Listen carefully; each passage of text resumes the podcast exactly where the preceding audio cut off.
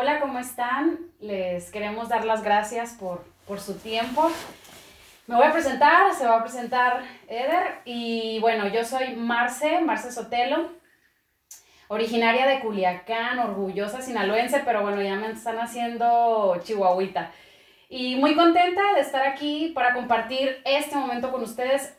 El objetivo de, este, de esta entrevista que nos vamos a hacer, nos vamos a, a sincerar, nos vamos a hacer preguntas que, ojo, no sabemos todavía qué le va a preguntar uno al otro, pero es para que conozcan a Marce Sotelo y es para que conozcan a, aquí al presente señor.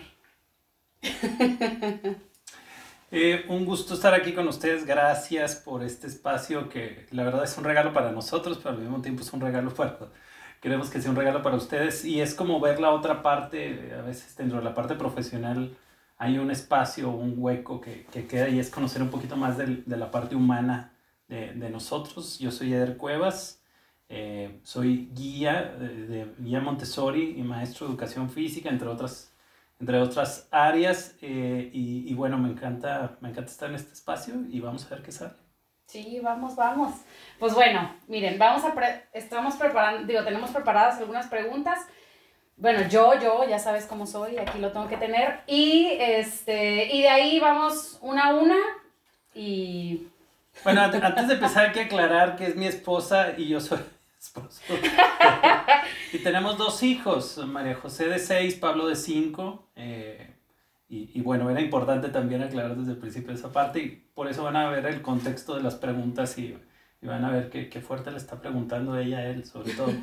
Más que sí, claro, porque aquí en el día a día sí nos preguntamos muchísimas cosas, pero hoy que es el, que pasó el Día de la Mamá y que viene el Día del Padre, es, se nos hizo como muy importante honrar nuestros procesos en la paternidad, en la maternidad y eh, pues que hemos aprendido hasta hoy como hacer un pequeño corte y, y bueno, para empezar, ¿qué es ser padre para ti, Eder? Buena pregunta. Mira, ser padre, yo creo que es, un, es la responsabilidad más grande que he tenido toda mi vida. O sea, lejos de la parte de, eh, digo, responsabilidades desde, desde la adolescencia en cuestiones de, de, apoyo en casa o en cuestiones de algunos trabajos que, que tuve en su momento. Eh, el, después la propia carrera y ya propiamente el trabajo donde veo remuneración, creo que, creo que la paternidad es un proceso eh, sumamente retador, es desafiante mando poder, es, es algo que sin duda eh, trasciende dentro de la parte de la propia vida, es un compromiso muy grande y es una parte creo que en el fondo, eh, por lo menos yo veo que no estoy suficientemente preparado para, para poder enfrentarlo, aún y cuando adquiera herramientas, aún y cuando estudie, este, y aún y cuando reflexione sobre lo que está pasando y experimentando, eh, creo que es, eh, sí, sí, sin duda es el desafío más grande en mi vida. Uh -huh. Bien.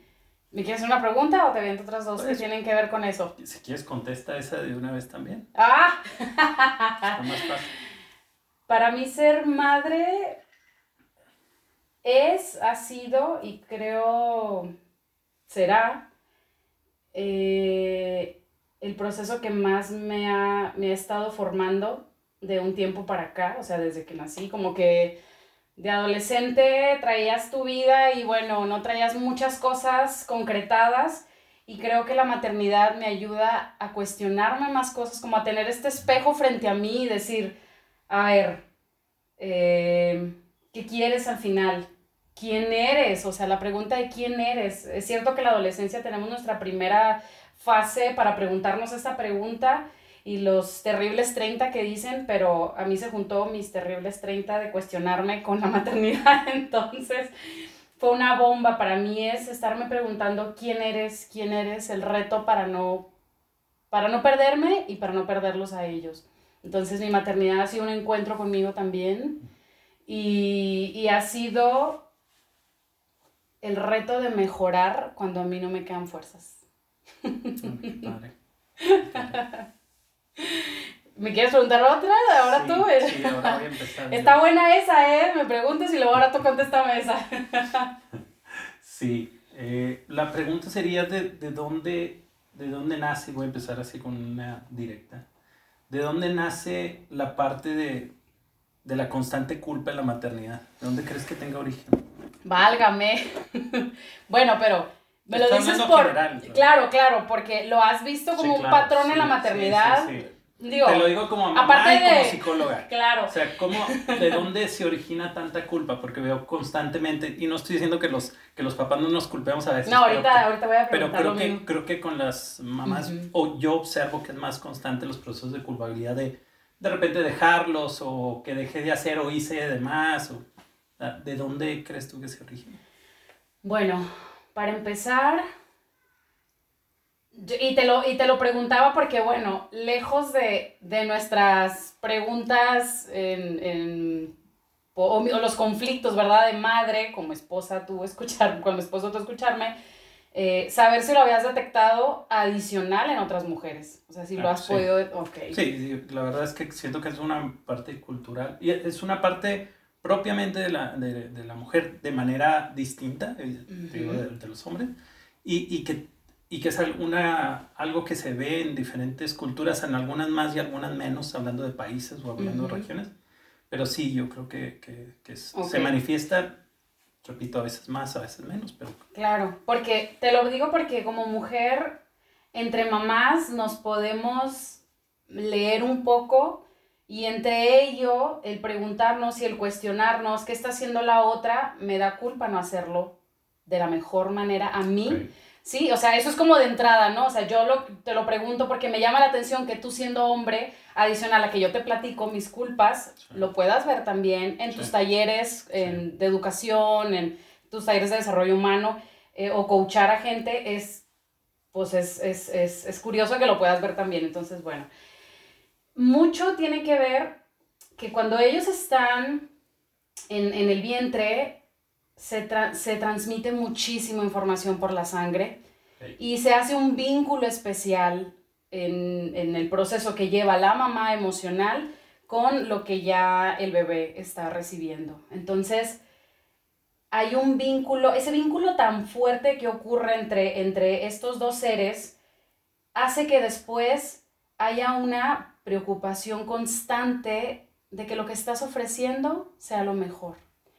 Y yo creo que esa es la constante que muchas mamás tenemos, el hecho de decir, fue suficiente, hasta dónde di, di lo que podía, pudiera haber dado más, y entonces hay una culpa porque la culpa al final es desconocimiento, es desconocimiento que pude haber hecho algo más y queda en el aire. El hecho de decir, eh, no sabía si esto fue lo mejor, me ancla a decir, yo quería que pasara lo mejor, sin embargo, al no saberlo me quedo como que en un vacío, no tener la certeza, ¿verdad? La seguridad y eso incomoda mucho. Entonces, el hecho de, de decir, algo se puede romper en nuestro vínculo, algo se puede quebrar, algo tengo que seguir cuidando y es, la verdad es muy cansado, creo que es una de las energías, el miedo, como la culpa de, de el miedo más bien, el miedo también sigue siendo desconocimiento, se ancla con la culpa de decir, no sé si estoy dando el amor que puedo darle a este ser porque es una misión que ya se agrega y que, uh, si tú la riegas, como que bueno, la regaste. Pero si tú la riegas con el hijo, te duele muchísimo porque es un doble, es una doble culpa decir, no lo hice y luego aparte yo no sé qué tanto le impacte a él mis decisiones. Entonces, es como una responsabilidad que, que, bueno, la tenemos que soltar también en el sentido de decir, a él viene con una misión agregada y yo voy a acompañar y que me voy a equivocar, me voy a equivocar mucho, pero nos da culpa no dar el amor que sentimos que podemos darle, regalarle o no herirlo, ¿verdad? Entonces, y bueno, del otro lado de papá, tú como papá, ¿existe la culpa en ustedes? O sea, siento que nosotros somos las que traemos ese show. ¿Existe en ustedes esta parte de decir, no debí de haber hecho esto o me siento culpable? ¿O hacia dónde se dirige la culpabilidad de ustedes? Mira, está bien interesante la pregunta porque siento que ahorita dijiste algo bien importante, que era desde que estaba el niño, la niña en el vientre y hay un vínculo más fuerte. ¿no? y, y diferente, digamos, más que más fuerte, porque evidentemente ahí está. Entonces, para nosotros es siento yo que es diferente en el hecho de que primero no está tan directamente relacionado al principio. Después empieza a haber una relación que conforme vas, vas estando más presente o cambiando el pañal o alimentando o, lo que, o, conteniendo a veces para que pueda estar con la, con la mamá de manera más, más libre. Eh, yo creo que sí, sí hay mucha culpa, pero también tendremos que irnos con la parte del modelo de papá tradicional y cultural que está. Ah, hablando, hablando propiamente de, de, la masculinidad, es regularmente nosotros no nos permitimos tanto, o no, o, o, como que está culturalmente más visto que mostremos los sentimientos, cuando en realidad sí los tenemos.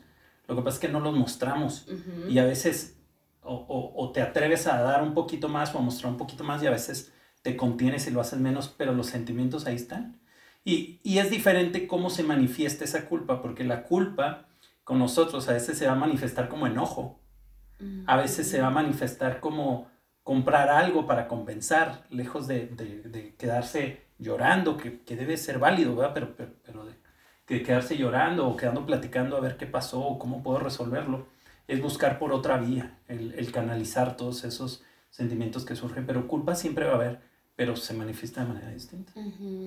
Y, es curioso porque como que siento que ustedes baja un poco más la ansiedad en el sentido de saber qué hacer o cómo mostrar, o, por ejemplo, no sé, si yo tengo la culpa de que no lo hice correctamente, puedo juzgar incluso tras esa herida a otra mamá de decir, es que no lo debió de haber hecho así, porque yo misma me estoy cuestionando constantemente esto, como la parte de de las mujeres de pronto somos duras con nosotras mismas por decir, a pesar de que a mí me está costando cuestionarme, juzgarme, lo replicamos y a veces nuestra manera también adicional de hacerlo, tú dices, con nosotros es el enojo, con nosotros también muchas veces es el juicio, o sea, es el hecho de decir, es que no lo debió haber hecho así, lo debió haber hecho así, y entonces nos estamos esclavizando entre nosotras y a veces entre familias, ¿no? El hecho de decir, mira, como lo hace el otro y a veces, pues bueno, es, son, son familias diferentes, con culturas, con valores, con otras cosas que están buscando diferentes a las nuestras. Es que ahí está la parte de la diferencia, porque también, también siento que hay un, hay un cambio muy radical y que cada vez se ha venido dando esta oportunidad de estar, y lo digo como oportunidad porque antes era más difícil, estar más presente el hombre en la vida de los hijos. Antes esa parte estaba directamente este, puesta a, la parte de la mamá y el hombre tenía que trabajar. Y ciertamente en los últimos, pues, tal vez 40 años, mucho más marcado, 30 años, ha sido el cambio más radical. Pero, pero en, esa culpa o en ese comparativo, yo quisiera también situar la parte del hombre en el hecho de cómo es diferente. Y también hay un juzgar al otro, pero a veces tiende a ser en el sentido de lo que tú te permites hacer con los niños y lo que los demás papás no lo hacen. Entonces tú empiezas a hacer un comparativo desde el punto de vista, ¿estoy haciendo lo correcto o no lo correcto? ¿Qué tanto me estoy involucrando? Cuando en realidad esa no es la pregunta. El involucramiento tiene que estar. Cada quien en sus capacidades, cada quien en sus posibilidades, inclusive en su conocimiento, porque yo también creo que muchos de los papás eh, no nos involucramos de más cuando no conocemos la trascendencia de lo que es esto para los hijos. Entonces cuando no está este conocimiento es como, pues váyase con la mamá. Cuando es tan importante eh, y, radicalmente tan importante las dos figuras, eh, en el caso que, de los que tienen las dos figuras, porque también es importante ver cuando, cuando hay, un, eh, hay, hay, una, hay una parte nada más, hay un, hay un papá, existe el papá, existe la mamá, o cuando hay divorcio, que también la dificultad de todo esto, pero se vuelve siempre importante estar para, para, para, el niño, para, para la niña. Entonces, aquí yo creo que tiene que ver en el, juzgar, es decir, porque fíjate, yo, siento que ahí esa parte de juzgar tiene que ver también con, algo que está pasando en mí, ¿verdad? Yo estoy volteando a ver al otro porque siento que está sucediendo algo en mí. Y entonces te empiezas a comparar por eso, porque estás bueno, estoy haciendo... Pero puedo darme, no, no, me puedo dar cuenta, pues. Es correcto, claro. pero, pero lo puedo esconder a través de una actitud o a través de no lo quiero hacer o no tengo por qué estar o no voy a estar. Entonces yo lo puedo esconder, pero la necesidad y, y, la sensibilidad de estar ahí como papá, esa siempre va a estar. Que después se traduzca en un abandono, que después se traduzca en un... Eh, en, algunas otras cosas que, que se distorsione, que se puede ir, eh, es eh, que se lastime, porque el primero que se lastima es el papá cuando no está, y, y, luego evidentemente el, el, hijo o la hija. En eso también está el, el entendimiento de que, de que, es diferente, ¿verdad? Como, como lo veo. Ok, ok, ok. Te tengo otra pregunta. que en esta parte como de acompañar, y tiene que ver con la primera que me contestaste, ¿qué herramientas, dones, talentos tiene Eder? Yo. Que, exacto, tú, tú, tú, que quieres sembrar en ellos y cómo te ha ayudado a ti en la vida porque se los quieres regalar. Ok, voy a tratar de, captarlo. Yo, yo creo que el primero tiene que ver con algo y, que lo veo, lo veo con los dos, pero más claramente con, con, con María José, es la observación. O sea, la parte de poder tener una, un análisis de lo que está sucediendo, eh, de tener un diagnóstico de esa parte matemática, esquemática, de, de, de, ver cómo está para poder ver qué me toca hacer. Eh, yo creo que esa es una de las partes muy claras.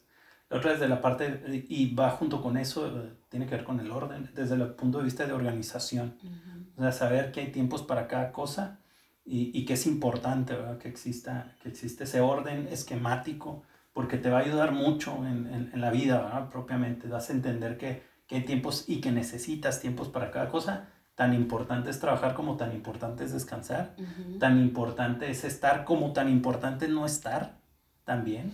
Tan sí, sí, eso también es importante. Y, y creo que eh, lo, lo, más, lo más fundamental o lo que más quiero dejar es el hecho de, de saber que su papá está disfrutando la vida. O sea, de saber que está haciendo lo que quiere hacer en la vida. Y eso creo que les va a aportar, eh, y espero que les aporte, ¿verdad? en el hecho de trascender y decir, yo no sé a Pablo a qué se va a dedicar, yo no sé a María José a qué se va a dedicar. Y la verdad, a este punto no me interesa. Lo único que me interesa uh -huh. es que sea feliz que lo viva con un entusiasmo como el que yo vivo mi vida, mi carrera. Uh -huh. ¿Quieres echar una?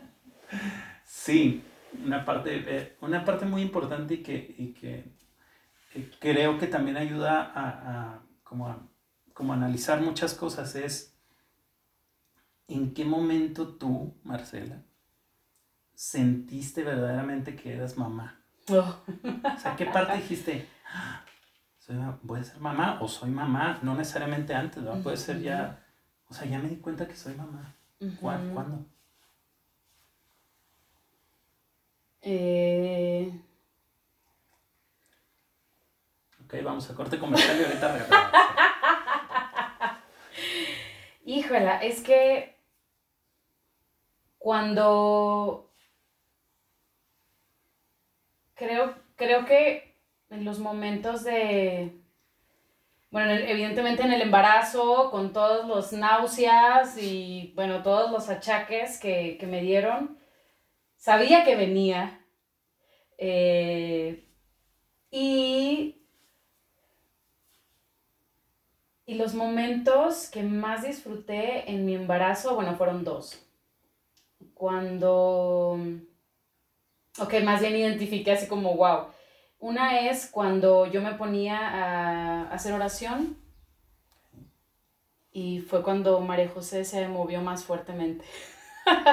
fue sentir que habíamos como una triada, o sea, era yo, era María José y lo que había dentro de ambas. No sé cómo dimensionar eso, pero había eh, eh, una triada entre nosotras eh, y ella se movía, se movía, se movía y había muchísima nostalgia en mí porque dije, wow, o sea, esta conexión existe, o sea, lo que yo estoy sintiendo, lo que yo estoy pidiendo, porque lo estaba haciendo evidentemente desde el corazón, no lo estaba haciendo eh, hablando, ¿verdad?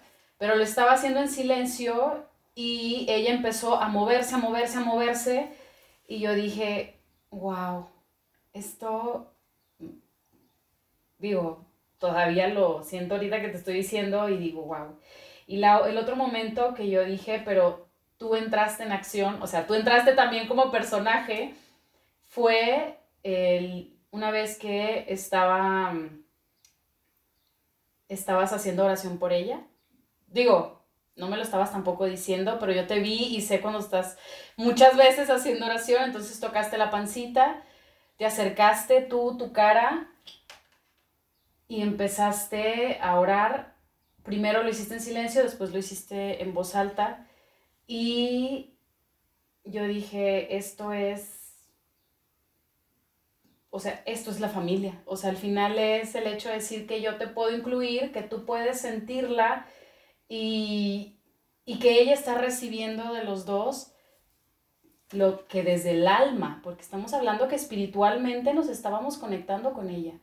Eso es con María José. Y con Pablo, el hecho de, de, tener que de, con Pablo fue también, pero fue con la música. Estaba escuchando música, le puse música y él empezó a revolotear. Así. Ah, sí, también. y para mí fue una conexión diferente porque también fue espiritual, o sea, su espíritu yo le estaba yo le estaba poniendo música y para mí fue decir, quiero dejarle esto, o sea, quiero quiero pasarle, transmitirle, ¿verdad? Que todo está bien y con ambos el comunicarme y decir, cuando algo me pasaba y yo lloraba, yo les decía, en el embarazo, yo les decía, solo quiero decirte que todo está bien. Mamá se siente triste, pero no es tu culpa. Es, estoy aquí y me da, aunque sea un sentimiento como de, de decir, ah, estoy cansada y lloraba, hacerle ver a ellos desde el embarazo que mamá estaba triste y que estaba cansada, pero que estaba muy contenta de, que, estaban, ¿verdad? Eso. Y tú, o sea, aparte de decir, Dios de mi vida, soy papá. Digo, porque es... Fíjate que con... Es diferente en ustedes. Sí, es diferente. Sí, sí es diferente. Yo, yo evidentemente, por la, por la experiencia y por estar ahí y, y, en el cuidado previo, digamos, al nacimiento, pues sí, ahí, ahí estaba, tenía fe, sabía, ¿verdad? Pero no es lo mismo a ver, ¿no? ustedes sienten, saben que están ahí, lo, lo, mm. lo hay, hay, hay, muchos sentidos que les ayudan a entender la maternidad desde, desde esa parte, creo yo. Eh, para mí un momento que la verdad recuerdo constantemente aparte, porque fue, fue muy simbólico y hay algunas fotos que me lo recuerdan también, es el hecho de que cuando, porque tuve la fortuna evidentemente te acordarás que ahí estaba, ¿verdad? En el parto. Ay, sí. Cuando, o sea, fue bien rápido, yo sentí bien rápido, digo, fue maravilloso verte con toda esa entrega, con toda esa lucha. Eh, cuando hace lo indispensable, digamos, en cuanto sale, mm. el que me la hayan dado para llevármela a enseñarle a la familia, a, a los que están en el hospital, a la, a la familia, porque eso no lo viste, pero Evidentemente, estás muy bien disculpada por eso. es que ahorita, hasta ahorita se me olvidó en qué momento, y hay fotos, pero ¿en qué momento pasó eso? Sí, pues tú estabas este, todavía en, en, en proceso, digamos, de lo último, pero, pero a mí me la dan, entonces me dice, puedes sacarla si quieres, o sea, la puedes llevar. Entonces yo la llevo, no sé si ahora todavía se permita, este, no estamos hablando mucho, casi siete años. Eh, yo la llevo a donde estaban, pues estaban tus papás, estaban mis papás, estaba mi hermana, estaban algunos pocos amigos eh, la llevo así y, y, recuerdo, recuerdo mucho esa sensación, o sea, de un orgullo de decir, es mi hija, o sea, es mi hija. Y, y, recuerdo mucho con emoción, por ejemplo, a mi hermana, este, verla así emocionada, abrazándome, diciendo, casi diciéndome gracias, y yo, Dios, dile a Marcela, yo qué.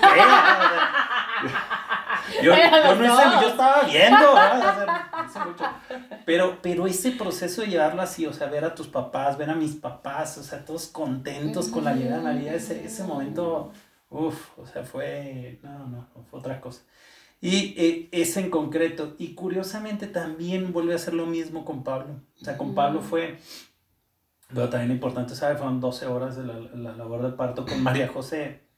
Y fueron, este, y Pablo no te dejó ni, te dejó apenas llegar, entonces, eh, cuando llegamos con Pablo, que fue un proceso mucho más rápido, está empezando a llenar papelería, me hablaron, súbase porque ya, ya están haciendo, eh, el, el, proceso de tenerlo es, ¿No te dio miedo no llegar? Esto pasa. No, ah, no, no, yo sabía que, que, que, o sea, no sabía que iba a llegar, pero pues, ah, tranquilo, digamos, un proceso eh, de, de, del segundo, ¿verdad? Entonces, pues, o sea, pero obviamente quería estar, ¿no? quería estar ahí con Pablo, sobre todo porque no había muchas personas ahí, porque primero mis papás estaban con, eh, con Mari, cuidando a María José, eh, mi hermana no está, bueno, no me acuerdo, mi hermana ahí. Tus papás estaban con tu hermana que acababa de, de, de, de dar a luz también, porque se llevan pocos días. Eh, entonces, ese proceso con Pablo también fue muy especial. No lo sacamos, me acuerdo que no salió, pero el haber estado ahí con, eh, eh, fue casi como una sensación como decir, con nosotros basta, o sea, aquí está lo más importante, aquí estás, este, mira, y, y, bueno, desde ahí ya Pablo mostraba estar en Pablo Landia en el buen sentido de decir, lo que caiga, yo vengo aquí a y ese fue un momento, este, esos fueron los dos momentos especiales de decir, pero, pero es curioso porque aún y cuando yo como papá sé, o sea, soy consciente del proceso que hay en, en los nueve meses o, o, o, alrededor de los nueve meses, sé, sé, lo que se gesta, sé lo que se va formando, sabes que va creciendo, lo es evidentemente, pero, pero creo que es, eh, esa también siento que es una parte muy varonil, como la parte de necesito ver, o sea, o sea, necesita ser tangible, necesita ser eh, como lo práctico en ese sentido, entonces hasta, hasta, que, la vea. ya la vi, ya. Y, y, y, y, sí, ahí fue. Wow, qué bonito. Y, y no, o sea, cuando me veías a mí y ahorita que dijiste, no, ahorita que decías que, o sea, que, que, veías ahí lo del parto, o sea, en algún momento, o, o qué pasaba por, por tu cabeza, digo, fueron 12 horas con María José, fue bastante tiempo, ¿Qué pasaba por tu cabeza cuando solamente estaba monitoreada y decías, bueno, pues no, no llega, no llega, no llega? O cuando nació, cuando estaba ahí en la labor de parto. la, la, el, el, proceso, y, ahorita lo decías tú en, en, algunas otras experiencias, yo siento que fue muy espiritual. La verdad, literalmente nunca me preocupé. O sea, preocupado nunca está hasta me fui a comer con tus papás y todo. O sea, yo preocupado no estaba. Lo, lo, que sí me apuraba y en ese momento era como, como era la primera vez, era mucho como, como saber que estuvieras bien, pero yo te veía también tranquila. Digo, dentro de todo el, lo, lo, duro, eh, te veía muy tranquila y yo sabía que estabas bien. Entonces, pues esa parte, quieras o no, este, espejea o refleja y decir, va a estar bien, independientemente de lo que nos tardemos. ¿no? Entonces, y desde el principio, o sea, hubo momentos estando, estando aquí, de, desde el principio de saber yo algunas cosas, de decir, pues esta es la fuente, o sea, por ejemplo, este, se rompió la fuente, o sea, es... claro que yo no sabía qué pasaba. y tú, eso se llama fuente. fue, fue para mí muy natural como decir, ah, sí, o sea, y, sí, sí, sí vámonos. Y fíjate que es bien padre ahorita que mencionas el hecho de que mi mamá en, una par en un parto, porque mi mamá eh, con María José fue diferente porque pudimos saber la fecha, o sea, como, bueno, la fecha, pero adicional a eso, más o menos se podía, yo era la única que estaba embarazada en ese momento en la familia y que mis padres se podían separar de Culiacán acá a Chihuahua. Y fíjate que es bien importante para mí la presencia de que ella hubiera estado también, o sea, fue como, estaban tus papás que nos acompañaron en, también en, mucha parte del embarazo, mis padres, eh, y estabas tú, y en algún momento estuve sola con tus papás, en un momento estuve sola con mis mamá, con mis papás, eh, con tus papás, con mis papás y contigo. Entonces cada uno como que tuvo una, como un regalo diferente. Y con mi mamá fue muy hermoso el hecho de que ella me yo, o sea, mientras ella me daba un masaje, porque bueno, no, yo, no, yo no permití la anestesia para, para que pudiera ser parto natural, entonces ella me sobaba donde había dolor y ella sabía donde había dolor, bueno, cinco hijos, cinco partos.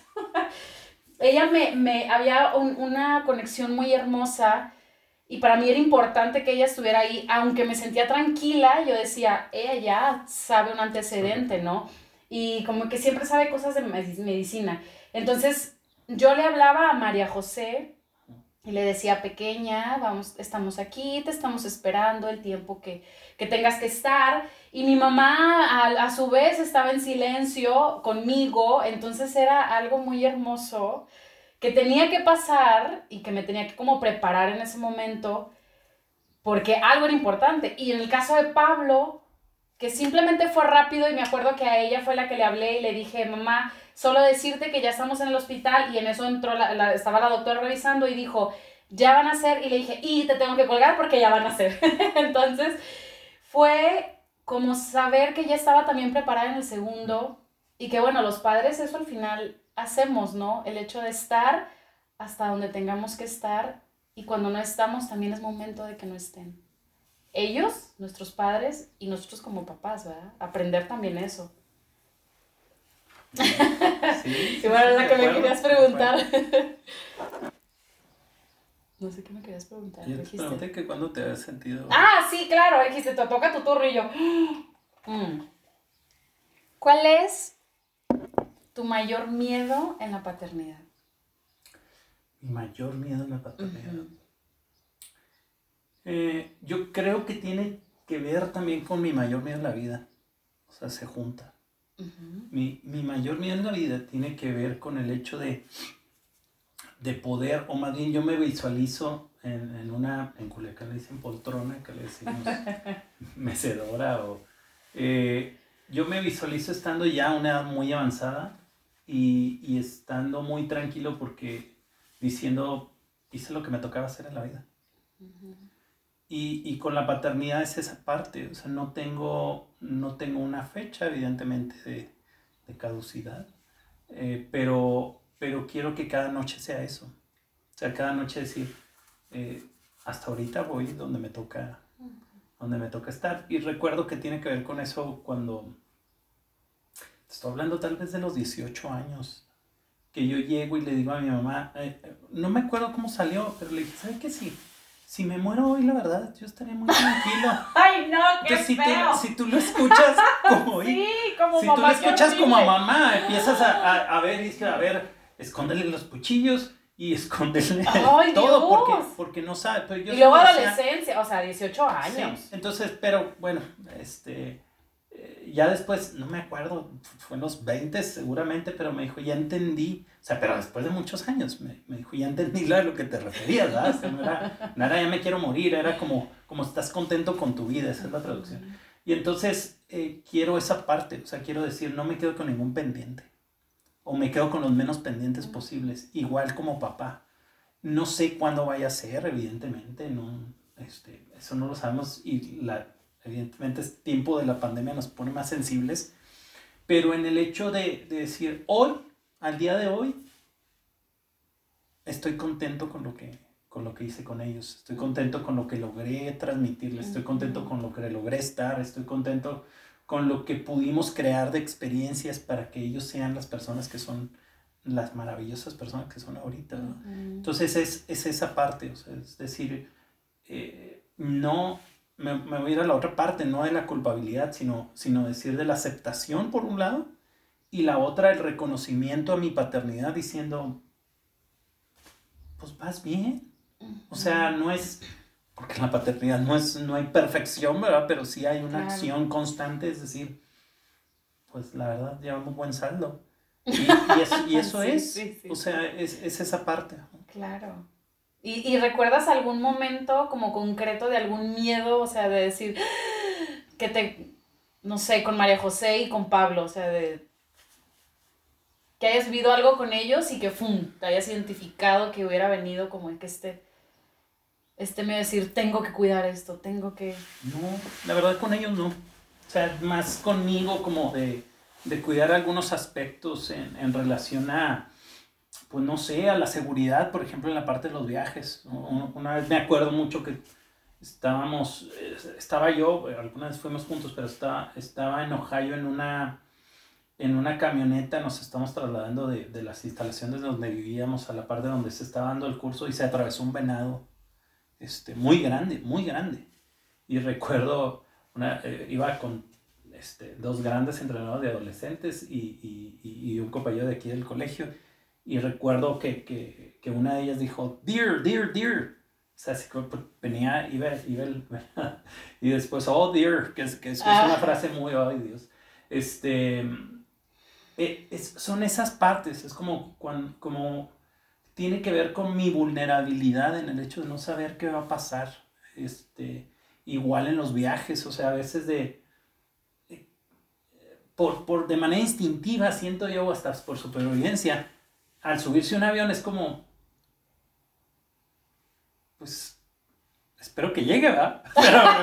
Pero, no sé si va a llegar, o sea, no hay certeza. Eh, eh, entonces es esa parte, es como decir, alguna vez en, la carretera íbamos, tomamos la carretera libre a Durango, íbamos a, a Culiacán, iban dormidos los tres afortunadamente, pero esto, estuve a nada así de chocar, estuve, era un camión muy grande, este, a nada, a nada. Es la parte yo más cercana así de un accidente fuerte que, que vi. Y, son esos momentos, o sea, como de vulnerabilidad en el sentido... O como buscar nuestra protección, o sea, como padre, saber, saber, y como esposo, ¿no? Como decir, es mi familia. Sí, pero porque, porque quieras o no, de manera instintiva, y digo, hay una parte maravillosa que me encanta de la, de la, de la maternidad, que es el hecho de que eh, cuando, cuando están embarazadas, inclusive sin tener conocimiento, pero estando embarazadas, estoy hablando del primer mes o cosas así, cuando, cuando hay algo que, hay un proyectil o un balón que va acercándose, etcétera, uno de manera instintiva hace esto, para cubrir la cabeza, que es lo más importante a, cubrir. Y la, y la mamá por instinto lo que hace es cubrir el vientre. Y eso lo hacen increíblemente, o sea, y está comprobado, ¿verdad? Lo he visto y, y, lo hemos platicado en algunas, en algunas clases es, esa parte es maravillosa, es la parte como decir, y, y, creo que tiene que ver con esto que te digo, o sea, el hecho de que no era tanto me apuro si me pasaba algo no, era la parte del apuro de decir, ¿y mis hijos? O sea, ¿cómo van a estar? ¿Cómo va a estar mi familia? ¿Cómo va a estar mi esposa si me pasa algo? Entonces es eso, piensa uno, la verdad creo más en, en, en ellos que en uno cuando está... Y, y, empiezas a asumir menos riesgos con, la, con, la, con, la, paternidad, como que dices, no, no, sea, creo que a eso no le voy a entrar hoy, o no voy a hacer esto, o no voy a, arriesgarme de esta manera. Qué padre. Y, y, y, bueno, aunado a ese, yo creo, y tiene que ver por el arquetipo de la madre y del padre, o sea, la estructura como tal en el inconsciente, el padre protege hacia afuera y la seguridad, la mamá busca, o sea, lo dijiste con el instinto también de, proteger, de protección la mamá va a buscar y vamos a buscar el cuidado del interior. Esta parte de que evidentemente tú eres un hombre espiritual, todos somos espirituales, pero lo manifiestas o eres muy sensible en la parte espiritual, o sea, buscas más allá de lo aparente, estás buscando que lo que se nutra, o sea, que lo que estén haciendo María José, Pablo, yo, tú, esté nutriendo algo en el interior o conecte con. Entonces, eso a mí me ha facilitado la vida porque yo también soy así, soy muy buscando la experiencia, buscando hacia adentro. Y la parte de la maternidad va a buscar esa, esa parte em, de hacia adentro, cómo se quedan ellos o cómo están internamente. Y el hombre va a buscar cómo lo protejo para afuera, cómo le enseño hacia afuera, cómo le, le doy. Y, y bueno, tiene que ver con lo que tú estás diciendo, curiosamente. O sea, me da miedo, ¿qué va a quedar con ellos? ¿Qué voy a dar? ¿Qué... Y que le haya dado todo para cuando me vaya. O sea, al final... con todas las herramientas. Exacto, con todas las herramientas. Pero que se vaya. bien, qué padre. Bien. ¿Tú? Yo bien, gracias. es, es, una pregunta bien interesante. ¿eh? Creo que Ay. ¿Cómo le haces para conservar o buscar conservar la parte del balance entre lo familiar, profesional, etcétera? Y ese fue golpe abajo. Porque es lo que más, más me cuesta, Dios de mi vida. Creo que la claridad, de, más bien, todo está en el hecho de la claridad. Y creo que va conectado con lo que decía ahorita de de lo que busca, buscamos como mamás, este, a poderles ayudar a entender este mundo interno que es la mente, el corazón, el cuerpo, cuidarse, todo, ¿no? Y es el tener claro quién soy y qué quiero. Creo que eso es el equilibrio que he podido hacer. Me cuesta mucho, muchísimo, porque entra la culpa, porque entra una creencia, em, una creencia que es incompatible, que es o soy exitosa o soy mamá.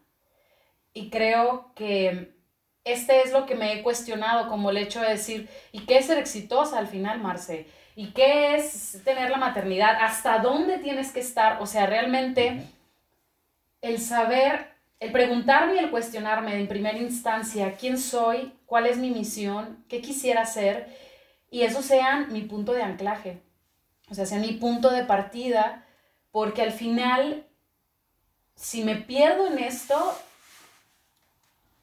dejo de, tener claro en mi maternidad qué quiero en mi maternidad, qué quiero crear en mi maternidad, qué quiero sembrar en, ti, en, ellos. El hecho de saber que lo primero que puedo, más bien, lo único que puedo salvar es a mí y lo único que puedo estar rescatando siempre es a mí. El hecho de decir que soy, que los voy a acompañar en la medida en que yo me acompaño, que los voy a poder guiar en la medida en que yo me, estoy guiando y les voy a enseñar a ser personas en la medida en que yo me convierta en persona. Entonces mi equilibrio, mi punto de equilibrio es buscar cosas que me unan a mí para poder conectarlos conmigo y yo con ellos. Porque la culpa mayor es, es que Marce tiene que estar, o sea, la creencia de decir que Marce tiene que estar en todo, y ahorita lo decías tú, ¿verdad? También no estar es sano.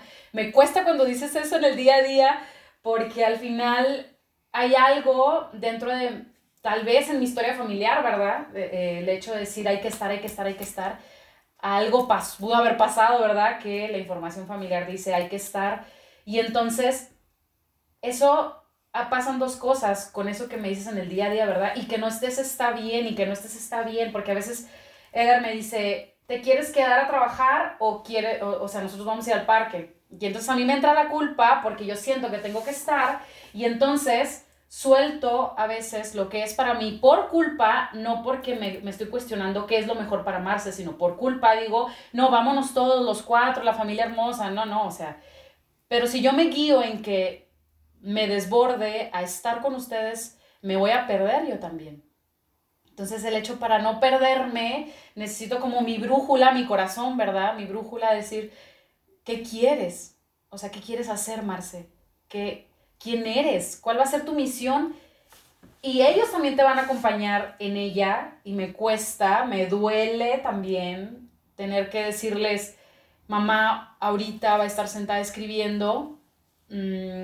Mm, ahí también me hace, me hace como... Lo curioso es que cuando me lo permito y digo, mamá va a estar trabajando y pongo el límite y que es, ya preparé el ambiente para que estén en algún lado o entre los dos los preparamos, el hecho de que cuando estoy haciendo eso, toco mi ser increíblemente. O sea, salgo y tú lo has visto, salgo y digo, hice el podcast, ay no. Me preguntas, ¿cómo te fue? Y yo, Ah, o cómo estoy como vibrando, o sea, de verdad es como si... Que se nota. Sí, sí, sí, o sea, una cosa increíble. Entonces, creo que mi punto de equilibrio es preguntarme, voltearme a ver. Eso es mi punto de equilibrio, voltearme a ver. Me padre porque ah, hace, hace un par de días María José dijo que quería, le regaló un iPad. Entonces yo por acá dije, por supuesto que no. Pero, pero después dijo, es que quiero un iPad porque como yo uso la computadora de mi mamá, si yo estoy con el iPad, mi mamá puede estar trabajando en su computadora. ¡Wow! Te dijo eso. ¡Ay, mi vida! Y le dije, de todo modo no tienes iPad. mamá y papá se la pueden arreglar ahora que estés ahí. Claro, claro, claro. Porque ellos lo ven, ¿verdad? Pero es algo como que uno trae en juicio, ¿eh? O sea, como el hecho de decir estoy ausente, no estoy, o sea, me quedo, bueno, y yo hay unas polaridades, ¿verdad? En los extremos. Es no estuve, no estuve y, y a veces tengo que entender que si en todo el día tuve que trabajar por lo que sea, no todos los días del año lo estoy haciendo.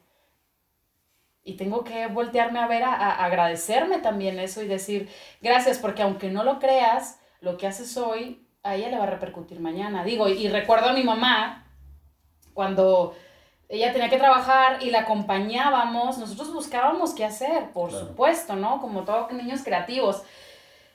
Y ahora yo le agradezco el que ella no se haya desbordado totalmente a nosotros, sino que haya dicho, entender que, eh, saber, que el que ella supiera que eso tenía que hacer, que tenía que trabajar. Y ahí me transmitió la pasión. Y claro, y mi papá también. Papá luego se quedaba, digo, mi papá luego se iba a trabajar, pero el hecho de decir, y claro, y una cosa bien importante, cuando mi mamá tenía que trabajar, mi papá se quedaba con nosotros, pero yo disfrutaba de mi papá. Y a veces siento que esta parte de la maternidad de decir, tengo que estar, tengo que estar, también es egoísmo, porque no permitimos que ustedes vengan a regalar lo que le tienen que regalar a ellos. Sí, eh, hace un par de años, y ahorita estoy por hacer otro en, en verano, pero, pero hay, hay, un curso que hago para papás en exclusivo, y como para que haya este efecto de poder compartir, porque regularmente cuando son reuniones o conferencias de la escuela, etcétera, el 90% son mujeres. Y, o hablamos de mujeres. Y hay pocos, correcto, y no hay, no hay mucha interacción. Entonces, lo que busco es crear un ambiente preparado, digamos, para los hombres, para que puedan sacar todos los traumas, ¿verdad? Para poder sacar así como un efecto de, de, de decir, pues yo, yo, yo, no sabía que podía hacer esto, o cómo le hago para, para, para dentro de lo limitado, o a veces sí lo, lo holgado del tiempo que estoy con ellos, cómo le hago para estar mejor. Y, y yo me he topado con esta realidad que es... Uh, es curiosa, ¿verdad? Porque hay un reclamo cultural, o aparentemente hay un reclamo cultural, el hecho de que porque el papá no está tanto con el hijo. Y hay casos, no estoy diciendo que sean todos los casos, ¿verdad? Y tampoco hay que meterse en ese pretexto, pero, pero hay casos en donde la madre no permite que haya esa convivencia. Hay casos en donde no, se no permite que, que estén conviviendo el papá con él. Y, y, lo, y a veces lo podemos encubrir, ¿verdad? Como diciendo, no, que descanse, ¿verdad? Que descanse porque está muy, este, eh, perdón por esto. Eh. Le digo, eh, le digo a, los, a, los, demás papás, perdón. Pero a veces nos encubrimos con la parte de decir, es que, trabaja, es, que estoy muy estresado, trabajé mucho y, y sí se vale, ¿verdad? Pero tan se vale que lo diga la, la, la, mamá en el sentido, pues estuve mucho tiempo en la casa, estuve haciendo mucho tiempo con ellos, como también decir, ahora me, me, me toca y quiero y necesito estar con ellos, ¿verdad? pero, es, pero es algo que choca, es como, es como una posición para nosotros muy cómoda de decir, pues yo ya estuve afuera, pero estuve trabajo y trabaje, entonces ahora, ahora yo me quiero acostar, ahora quiero, y, repito, hay días para eso, sí, está muy bien, pero, pero no siempre. y, y también tal vez nosotros los hemos acostumbrado a eso muchas veces, o sea, como el hecho de decir, no, y lo digo porque yo lo hacía, yo decía, no, me, ve que de Valle descanse, y luego yo le separaba a María José a Pablo para que él descansara un poco, pero dejaba de verme a mí. Porque yo decía, yo también estoy cansada, oye, yo también quiero acostarme un ratito o acostémonos todos a descansar unos 20 minutos y luego nos levantamos y hacemos corte, ¿va? De día. Sí, como estos pequeños cortes de día ayudan bastante a decir, se cambian los roles, ya no estoy en el colegio, ya no estoy escribiendo, ahora vamos a hacer como cambio, ¿no? Pero, pero creo que muchas veces, por culpa no los queremos soltar porque sentimos que es nuestra responsabilidad el que ellos estén bien, el que ellos, y que, y que el esposo esté bien. O sea, como tú estás bien y que María José y Pablo estén bien, entonces yo me tengo que echar. Claro, pero entonces, ¿quién ve por la mamá? Pues si yo me pierdo. Por, por eso, pero es lo que sucede, o sea. Sí, claro. ¿Quién ve por la mamá? Porque la mamá tiene que ser el centro, la mamá tiene que estar bien y, y y sabemos de casos, ¿verdad? De repente el único lugar, y eso bien poquito tiempo, pues es encerrarse al baño. Es ir a encerrarse al baño y, y, ni así, ¿verdad? Ahí se van asomando los niños. Y Ay, se ven las manitas. ya vas a salir, ya vas a salir, ese, ese, lugar seguro, ¿verdad?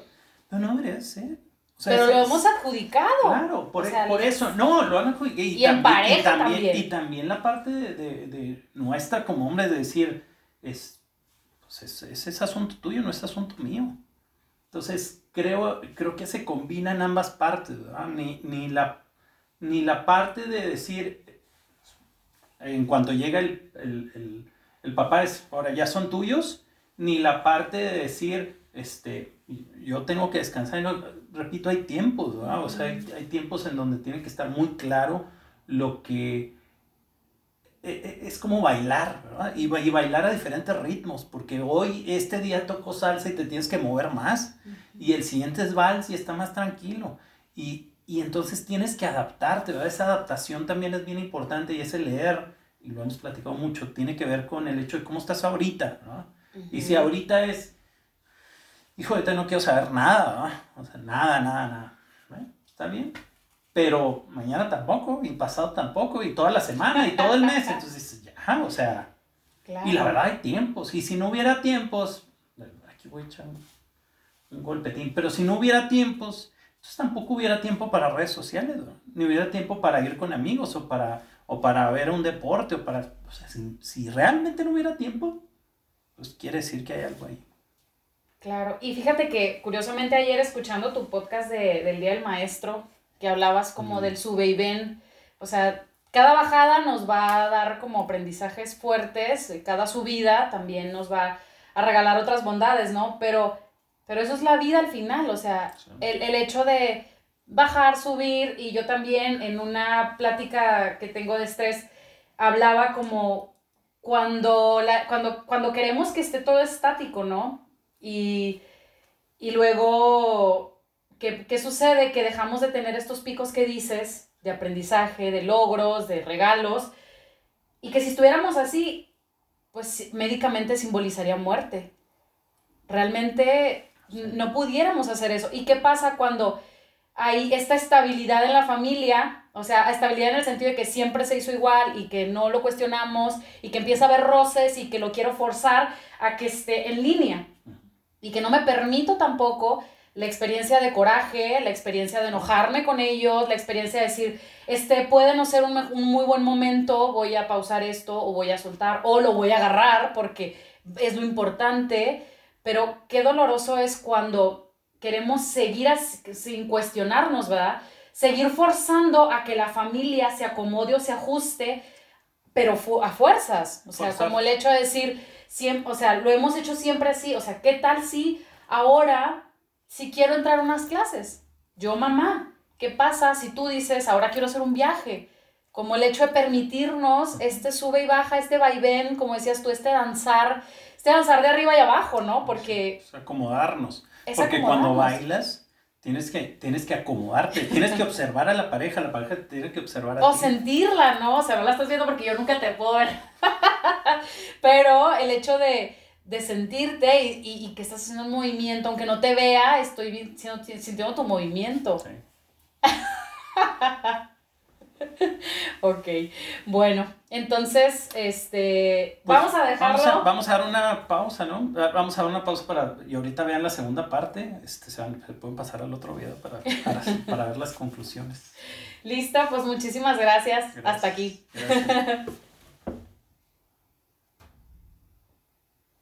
¿Cuánto tiempo es? No supe.